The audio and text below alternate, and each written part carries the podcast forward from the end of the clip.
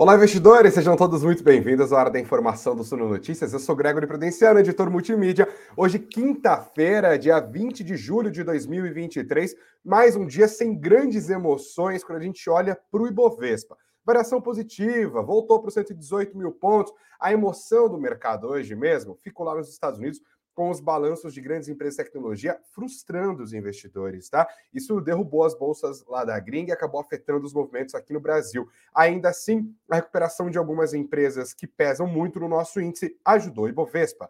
A gente vai falar também, mais uma vez, sobre o primeiro semestre de 2023. Hoje, eu tenho o contraste de argumentos e decisões feitas por duas gestoras independentes distintas. Uma delas apostou contra o Brasil, perdeu dinheiro. Outra delas apostou no pragmatismo do governo Lula nesse primeiro semestre e ganhou dinheiro. A gente vai discutir um pouco mais essa tensa relação entre mercado financeiro e governo do PT. Será que o governo vai ser bom, ruim, péssimo, excelente? Deixem as suas opiniões e também os votos, porque esse é o tema da nossa enquete. Além, claro, dos destaques do mundo corporativo dessa quinta-feira, tem muita coisa para a gente conversar e algumas ansiedades para a gente deixar aqui em relação a conteúdos especiais que vão ser publicados no final de semana aqui no Sono Notícias, tanto no YouTube quanto nos canais de áudio que você está nos acompanhando nesse exato exato momento.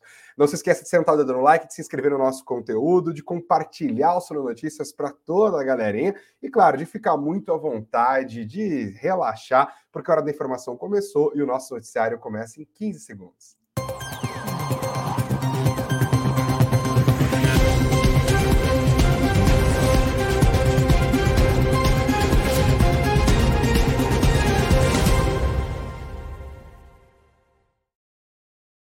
Olá, investidores e investidoras, sejam todos muito bem-vindos à Hora da Informação. A gente já começa falando sobre o Ibovespa, que nessa quinta-feira teve um pouquinho de recuperação, uma coisa discreta, 0,45% foi o suficiente para colocar o índice principal da Bolsa de Valores do Brasil no positivo e de volta, claro, aos 118 mil pontos. A Bolsa continua lateralizada, sem grandes triggers domésticos, olhando para reformas que o governo está anunciando, mas a política está parada porque é recesso parlamentar. Ao mesmo tempo, os Estados Unidos estão influenciando bastante. Hoje nós tivemos altas moderadas, tá? Não foi uma alta assim, nossa, 10% de Itaú? Não. Subiu um pouquinho, ficou entre as maiores altas do dia, inclusive Itaú, tá?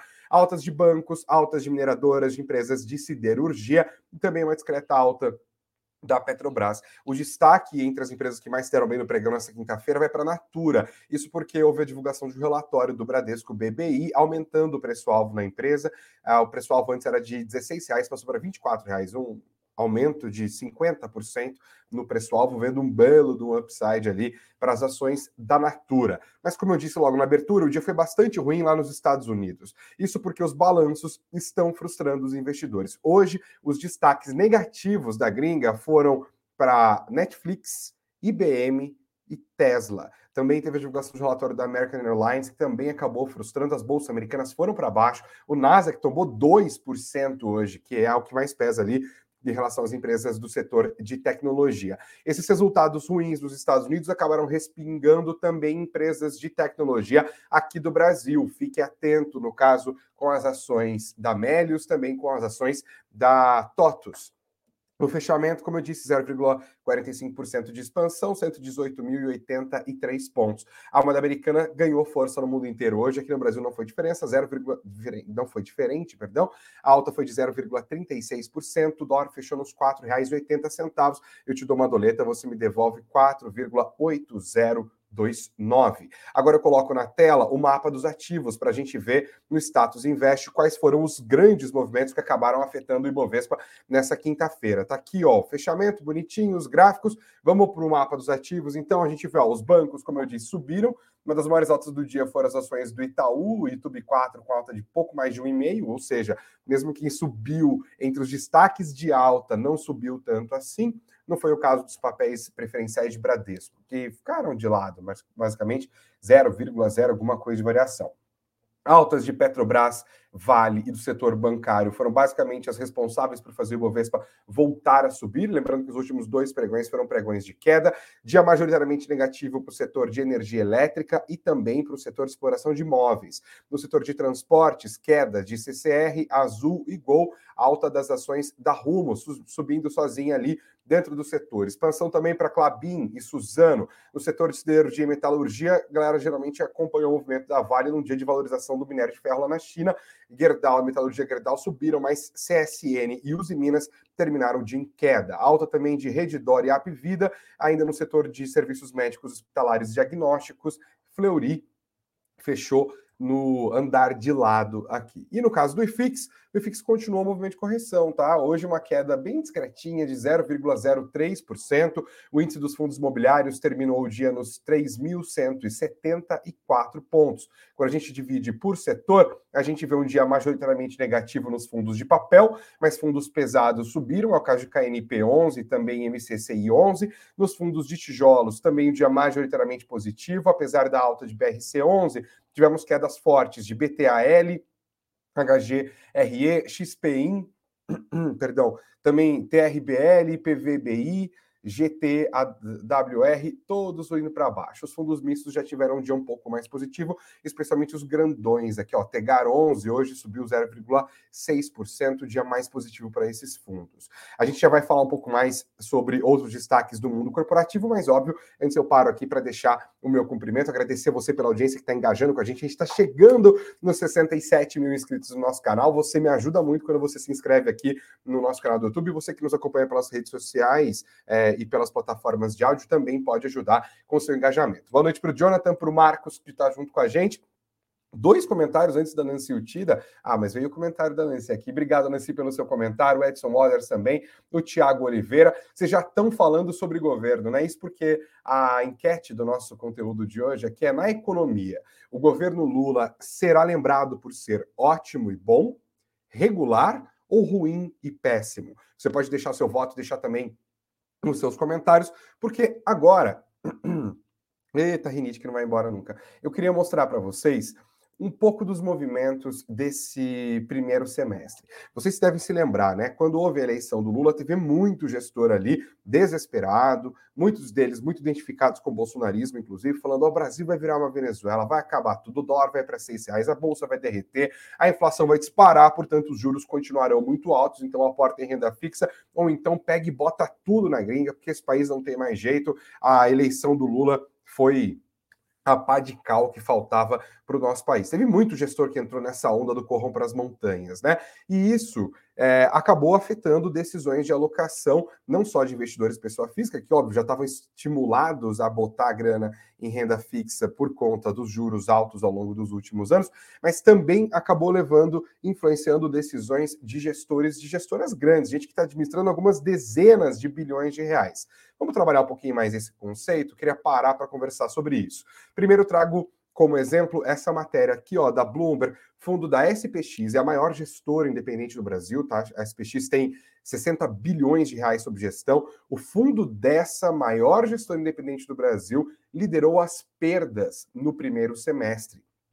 Está aqui, segundo o levantamento feito pela própria Bloomberg, junto a 173 fundos. Ela ficou em último, é o fundo Raptor, a versão com mais risco do carro-chefe Nimitz, que é um fundo é, multimercado de estratégia macroeconômica, tá?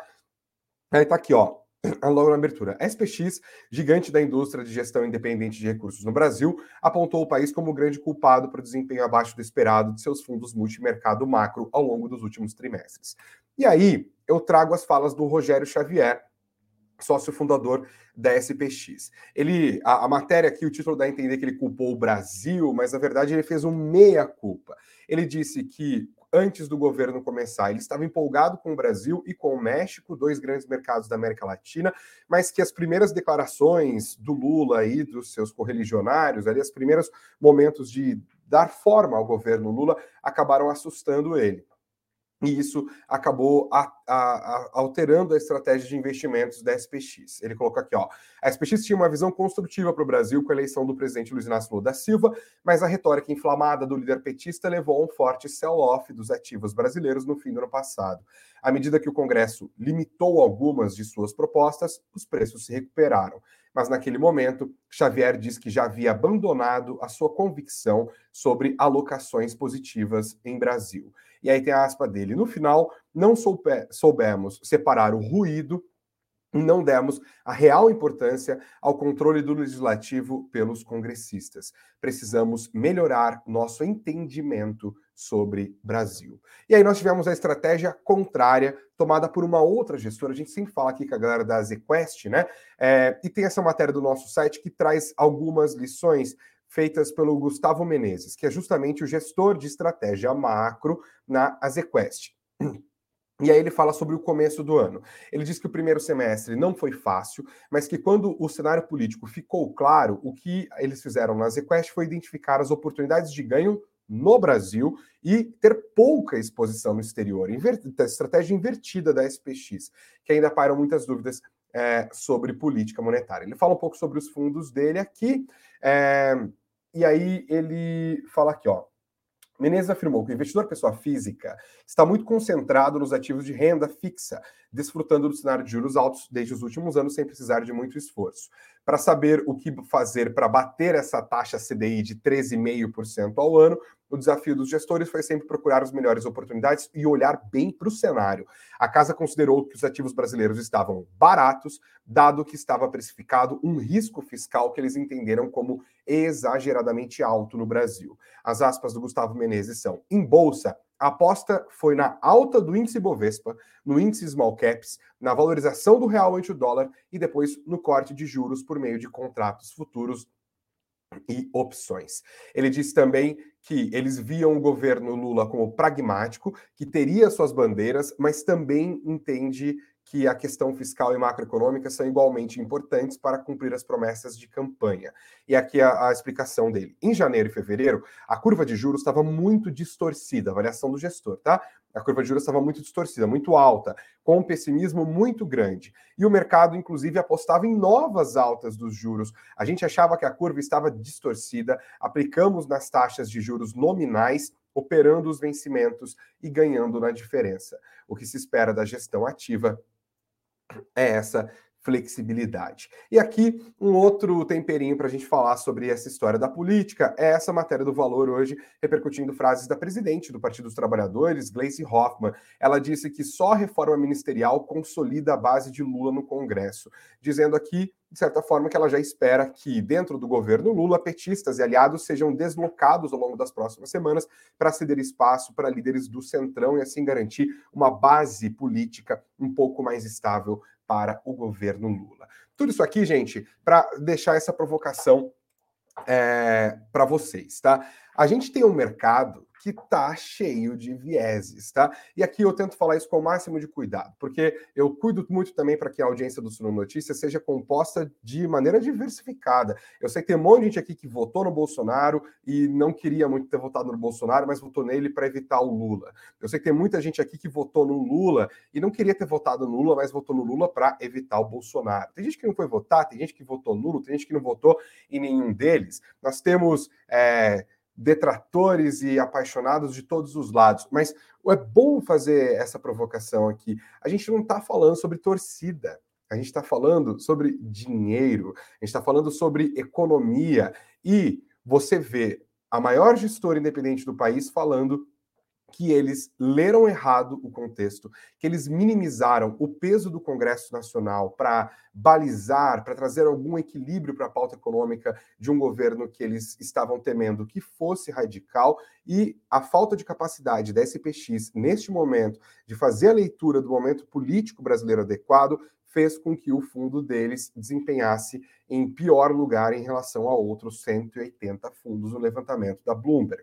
Você também tem uma outra gestora falando, cara, não é sobre gostar ou não gostar de governo, é sobre está havendo um pessimismo exagerado. A gente vai apostar em Brasil, vai apostar que vai haver uma redução da inflação, uma redução dos juros, que o Bovespa vai subir, que o dólar vai cair e conseguiram bater o CDI e ficaram entre os fundos que melhor desempenharam nesse primeiro semestre de 2023. Por isso, eu tenho a pergunta da nossa enquete sobre como o governo Lula vai ser lembrado em termos da sua campanha ali, tá? É, essa aposta no pragmatismo acabou trazendo benefícios para alguns gestores neste momento. Se isso vai continuar a acontecer, mas é importante a gente lembrar, gente, que o Congresso brasileiro ele é uma força moderadora. Para qualquer dos lados. Se você lembrar do governo Bolsonaro, quando havia uma pauta de costumes muito importante, Bolsonaro foi eleito com essa pauta de costumes muito conservadora, reacionária para alguns, é, boa parte dessa pauta foi barrada no Congresso. Naquela altura, a Câmara dos Deputados era comandada por Rodrigo Maia,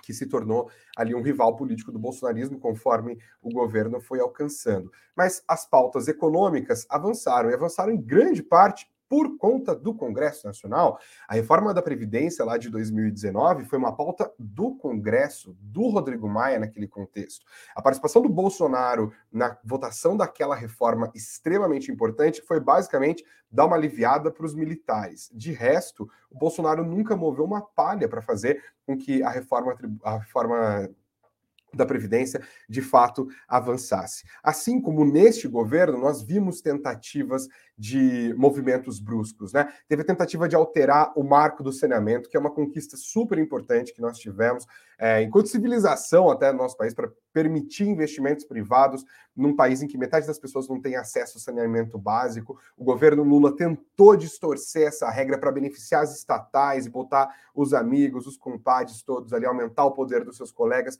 O Congresso foi lá e barrou. Nós tivemos críticas à autonomia do Banco Central, o Banco Central continua mais autônomo do que nunca. Nós tivemos várias tentativas do governo de, é, por exemplo, criticar e tentar refazer ou desfazer, na verdade, a privatização da Eletrobras. Isso também foi barrado. Isso obrigou o governo Lula a sentar com Arthur Lira, especialmente o ministro da Fazenda, Fernando Haddad, e conversar a chegar a um consenso. E com isso, nós terminamos o primeiro semestre com algumas conquistas importantes. O próprio mercado digeriu bem a aprovação da, do texto da reforma tributária no primeiro, na, prim, primeira fase dela ali, né, na Câmara dos Deputados, passou para o Senado é, logo depois, o próprio arcabouço fiscal foi uma regra que acabou funcionando, pegou bem também, porque acabou, ajudou a fazer com que as expectativas de deterioração do quadro fiscal, isso é, o medo de que o governo do PT gastasse loucamente sem nenhuma regra, isso acabou dando lugar a uma previsibilidade do crescimento dos gastos.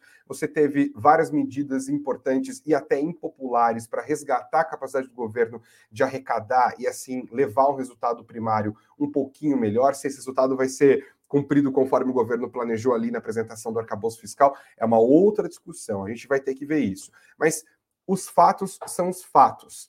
Há perigo nos arautos do apocalipse. Quando você vir um gestor mesmo, um influencer, alguma coisa assim, falando corram para as montanhas, tudo vai acabar, isso estiver ligado especialmente a uma visão de mundo que corrobora as crenças políticas desse cara, ouça com atenção fica mais esperto. Devagar com andor, o santo é de barro.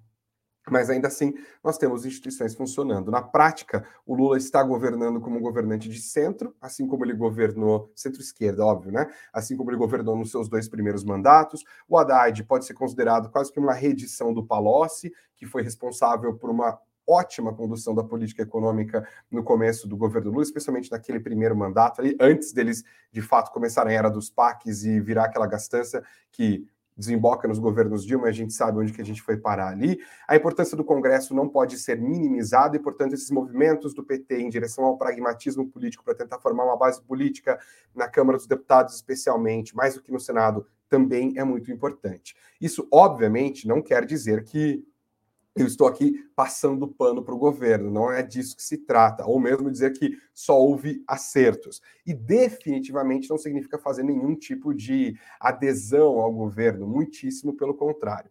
Mas é bom lembrar aos investidores que o investidor deve saber diferenciar o fato do boato e deve ser capaz de analisar a política sem paixão e sem viés. E também aos próprios gestores, que devem aprender com isso, né? Gestor militante não funciona. O que nós precisamos aqui é de um aprendizado geral, de uma vigilância constante, de liberdade para criticar o governo, para noticiar o que acontece de bom, de ruim, o que acontece que a gente não sabe nem dizer naquele momento se é bom ou se é ruim, e claro, inteligência para fazer essas escolhas. Por isso eu volto à pergunta de, do início. Você acha que o governo Lula vai ser um governo que vai ser lembrado como bom, ótimo, regular, ruim ou péssimo? Deixe seu voto, deixe seus comentários. Eu volto para fazer essa conversa, mas antes eu coloco um pequeno trecho de uma conversa que eu gravei hoje com um cientista político e fundador da Dharma Politics, o Creomar de Souza. A entrevista completa vai ao ar aqui no Sul Notícias e também na plataforma de áudio da sua preferência nesse final de semana. Então, é, Cromar, a gente está olhando para essa carta da SPX, né? E a SPX acaba sendo um representante do setor financeiro que acabou apostando contra o Brasil ou tirou as apostas favoráveis ao Brasil, porque houve aquele clima depois das, da eleição, né? Da, antes até do começo do mandato, da eleição mesmo do governo Lula, é, de corromper as montanhas, né? O Brasil vai acabar. Eu queria começar te deixando essa provocação o mercado está errando, não tem capacidade de analisar o desenvolvimento político, social, da história do pensamento social do nosso país, por que, que grandes gestoras tomaram decisões tão erradas nesse começo de mandato do Lula? Greg, eu vou tomar liberdade de responder essa sua primeira provocação, a qual eu agradeço, com dois mantras que nós repetimos a exaustão aqui na Dharma e para os nossos clientes. O primeiro deles é que política faz preço. Isso quer dizer, em um país como o Brasil, decisões políticas têm, afetam diretamente o mercado financeiro. O segundo deles, que eu acho muito importante, é que viés político gera prejuízo. Né? E aí eu creio que esses dois mantras conversam em determinado sentido com uma dinâmica que nós vimos com alguma preocupação ao final do ano passado. Né? E o que é essa dinâmica? Essa dinâmica basicamente foi que alguns atores, não só do mercado financeiro, aqui a gente não pode cometer nenhum tipo de injustiça ou incoerência, mas alguns atores do mundo empresarial, vou usar essa terminologia porque eu acho que fica mais exato. Alguns atores do mundo empresarial, ao invés de tomarem decisões com o CNPJ, tomaram decisões com o CPF. O que, que eu estou querendo dizer? Que atores empresariais, por escolha própria, ou em algum momento por alguma dificuldade de aconselhamento, optaram por tomar, tomar decisões de negócio como se estivessem na cabine de votação eleitoral. E é muito importante fazer essa separação. Por quê? Eu não estou dizendo aqui que o governo é perfeito, que o governo acertou tudo, ou que o governo vai colocar o Brasil no clube dos países ricos em três semanas. Nada disso é verdade, tudo é falácia.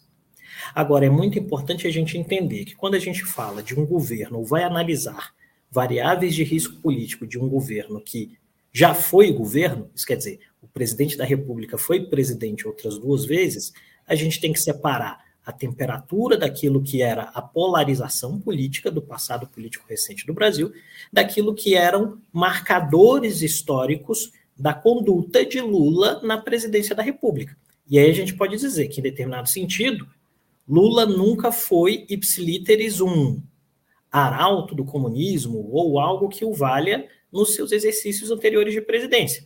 Lula é aquilo que, tecnicamente, a gente chamaria de um desenvolvimentista. E aí, para aqueles que nos assistem, o que seria ser um desenvolvimentista? O presidente da República tem a convicção de que em um país como o Brasil, o Estado tem papel fundamental no crescimento econômico. E ao ter papel fundamental no crescimento econômico, cabe ao Estado ser um indutor de crescimento econômico. Isso é, obviamente, diferente daquilo que era a abordagem de Paulo Guedes, mas não significa dizer que haveria uma ação ou um posicionamento econômico a partir daquilo que a gente tem no passado que faria o Brasil entrar numa corrida de é um desastre, é uma catástrofe ou é algo do gênero. E eu creio que esse contágio, muito típico do processo de polarização política que nós enfrentamos e ainda enfrentamos hoje, né? Enfrentamos na eleição e que sofremos ainda o rescaldo disso hoje, com 8 de janeiro e outros elementos políticos, fizeram com que algumas pessoas, é, por alguma por alguma boa fé ou por medo ou pela responsabilidade mesmo de tomar decisões com os ativos que os clientes depositam nas suas empresas ou nos seus fundos, assumissem a ideia de que o Brasil entraria num processo de degradação muito rápido. Né? Essa confusão entre o CPF e o CNPJ acabou tendo como consequência direta um primeiro semestre que, do ponto de vista político, apesar das dificuldades, trouxe boas notícias econômicas, e aí é isso, em determinado sentido, quando a gente está falando de operação financeira, houve uma aposta em que a situação se tornaria degradada e a situação até aqui não degradou, muito ao contrário, ela dá indicativos de que tende a ser boa. E aí é onde há a perda. Eu creio que esse é a, essa é a grande figura que me permite, da melhor forma possível, tentar responder ao seu desafio. É isso, esse é o costinho da nossa conversa aqui. A entrevista inteira a gente falou muito sobre a situação política e econômica brasileira, sobre a leitura e o equilíbrio das forças. Excelente conversa, sempre com excelente Creomar. Vai tudo ao ar na nossa conversa nesse domingo aqui. Deixa eu dar uma olhada nos comentários, vocês já estão, obviamente, todos empolgados aqui. Obrigado a todos vocês pela participação. O Roder Grafista disse aqui, ó, acho que o mercado exagerou quanto ao que esse governo poderia fazer de mal. Não acho que será bom, mas também não será uma incompetência completa. Obrigado, o Holder. O Mequias Fogaça diz aqui, ó, a economia está ajudando o Lula. Aliás, que estrela tem o Lula, hein? Apostando na teoria da sorte aqui. Obrigado, Mequias, pelo seu comentário. Marcelo já está mais bravo. Ele falou: como responder essa enquete faltando mais de três anos? Essa é a pergunta, inclusive, Marcelo. É como você acha que vai ser lembrado o governo a partir dos primeiros seis meses? É exatamente essa pergunta. Não existe imaginar. É conversa, Marcelo. Maracujina na veia. Deixa eu dar uma olhada aqui, tem mais comentários. O Mickey está falando aqui, ó. Sou eleitor independente, sem fanatismo de lulistas e bolsonaristas. O Juliano está falando: imagina o foguete em que estaríamos se tivéssemos um governo realmente bom. Sonhamos com o dia em que o Brasil vai mostrar todo o seu potencial. Obrigado, Juliano, aqui pelo seu é, comentário também. O Júnior está falando aqui como que vai ser bom economicamente o governo Lula se as únicas coisas que o Estado está fazendo é aumentar impostos, gastar mais e não reduzir o custo da máquina pública. Como que isso vai dar certo? Obrigado, Júnior, pelo seu comentário. O Marcos aqui, ó, diz que nós não, deveri não deveríamos ter políticos que eles não servem para nada. Calma, Marcos. Quem que vai mandar? Ele vai fazer o quê? Uma, uma eleição no, no uma enquete no YouTube, tem que ter político, sim. Essa demonização da política, inclusive, nos levou a períodos muito mais obscuros na história da humanidade, tá? Tem que ter político, mas tem que ter transparência, tem que ter cobrança, tem que ter prestação de contas, tem que ter debate livre, né? A gente preza por tudo isso aqui. Obrigado pelo seu comentário aqui. A Sueli já deixou o like dado dela também. O Valdir, que esse é petista na veia, né? O Valdir eu conheço de longe, falou que voltou pela volta da, que votou pela volta da civilidade. O Marcos Jesus está falando aqui, novamente, o Greg desenhando. Não, estou desenhando, está conversando. O Israel Invest fez um comentário legal. Ele falou: ó, não dá para falar que o PT mudou o fundamento do Brasil em sete meses. Os juros altos simplesmente arrefeceram a inflação e não deixou o dólar explodir. O PT ainda tem o mesmo propósito, governo gastador. O próprio Creomar, ele conversou comigo sobre isso na entrevista, né? Porque a questão é, o PT já fez isso em outros momentos, né? Fazer a casa ficar arrumada no começo, ter um desempenho econômico melhor e no finalzinho do mandato acelerar os gastos, e aí a gente sabe que a solução não é boa, né? Então, vamos ver que, que acompanha. A Rosimeire, essa é antipetista na veia, tá falando só quem não entende de política vai dizer que é ótimo. Obrigado a vocês pelo, por, por, todos os comentários, pela discussão. Eu achei legal, ninguém tá se xingando aqui, ó. Tá todo mundo bem maduro, assim que eu gosto. A nossa audiência é distintiva, né? É isso mesmo, distinta e distintiva também. Vamos voltar a falar agora dos destaques do mundo corporativo, gente. Para fazer essa transição da política para o mundo corporativo, eu falo de Petrobras. Isso porque o Credit Suisse divulgou um relatório com as suas projeções para os dividendos que a Petrobras deve pagar quando divulgar os seus números do segundo trimestre de 2023. A projeção do Credit Suisse é de um pagamento de 3 bilhões e 700 milhões de dólares em dividendos. É bastante grana, né? Os resultados da Petrobras devem ser divulgados no próximo dia 3 de agosto. O Credit Suisse espera uma baixa nos resultados na comparação trimestral é, por conta de uma menor produção e de preços do barril de petróleo Brent mais baixos ao longo do segundo trimestre desse ano. O Brent caiu 5% nesse período, e no caso da produção, o Credit Suisse projeta um recuo de 3% na base anual. Além disso, eles também projetam que o EBITDA, que é o lucro antes de juros, impostos, depreciações e amortizações, fique em 12 bilhões e 200 milhões de dólares no trimestre, uma queda de 12% quando a gente compara com o primeiro trimestre do ano e de 39% quando a gente compara com o segundo trimestre do ano passado.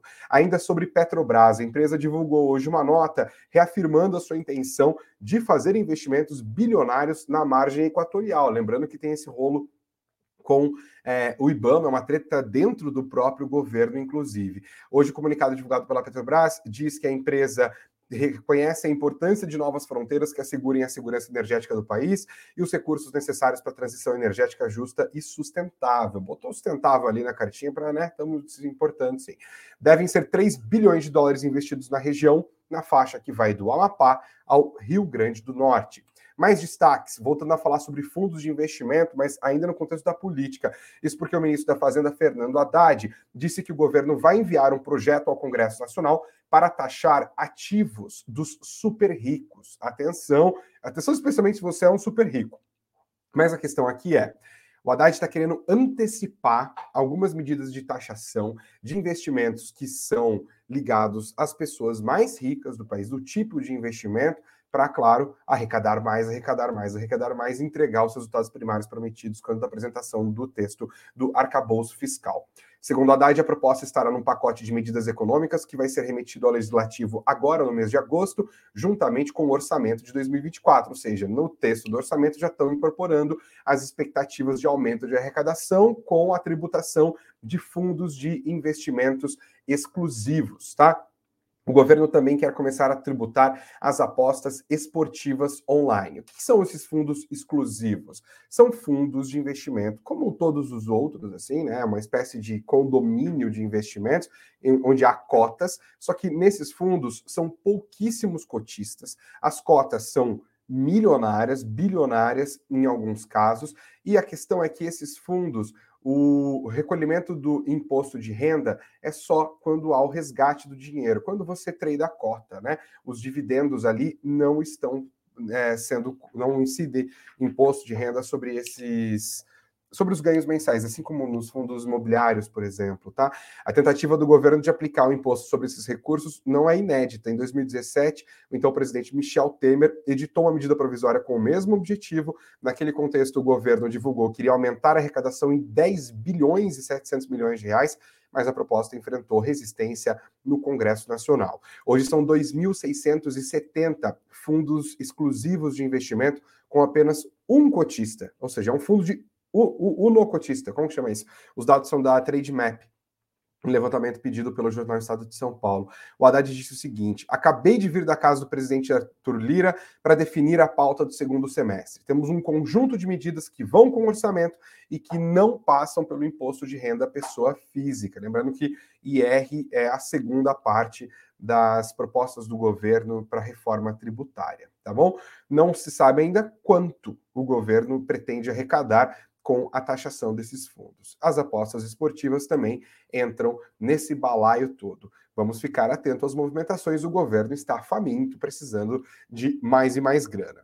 Falando ainda sobre mercado e governo, o Nubank acabou é, decidindo entrar no desenrola, tá? E assim, os nomes limpos podem ser de até 2, mil, 2 milhões e 500 mil brasileiros. O Nubank diz que vai dar é, baixa na negativação das dívidas de pessoas que devem até 100 reais e compartilhará mais detalhes da sua adesão conforme avançar no processo, tá bom?